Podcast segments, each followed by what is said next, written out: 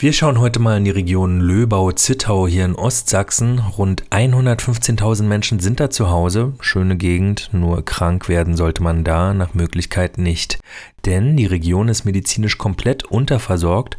Das bestätigt auch der Landesausschuss der Ärzte und Krankenkassen in Sachsen. Alle drei Monate prüft der, wie es um die medizinische Versorgung in Sachsen steht. Wer also in der Gegend um Zittau und Löbau etwa einen Hautarzt aufsuchen möchte, wird da grandios scheitern. Das ist jetzt nichts Neues. Hautärzte gibt es da schon seit Juli 2022 nicht mehr. Passiert ist da bislang nichts. Schon seit Oktober 2020 sind da vier von vier vorgesehenen Hautarztstellen nicht besetzt. Diese Info ist auch am Landessozialministerium nicht vorbeigegangen.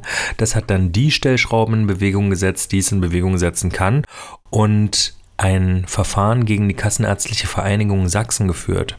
Die Konsequenz, wenn da nichts passiert, muss die KV Sachsen jedes Jahr 300.000 Euro Strafe zahlen, also 25.000 Euro im Monat. Und siehe da, jetzt kommt doch Bewegung ins Spiel.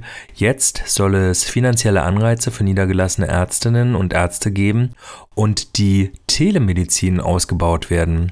Sprechstunde am Computer klingt erstmal nach einem Tropfen auf den heißen Stein und nicht das ideale Mittel für die ältere Bevölkerung, ist aber schon mal ein Anfang.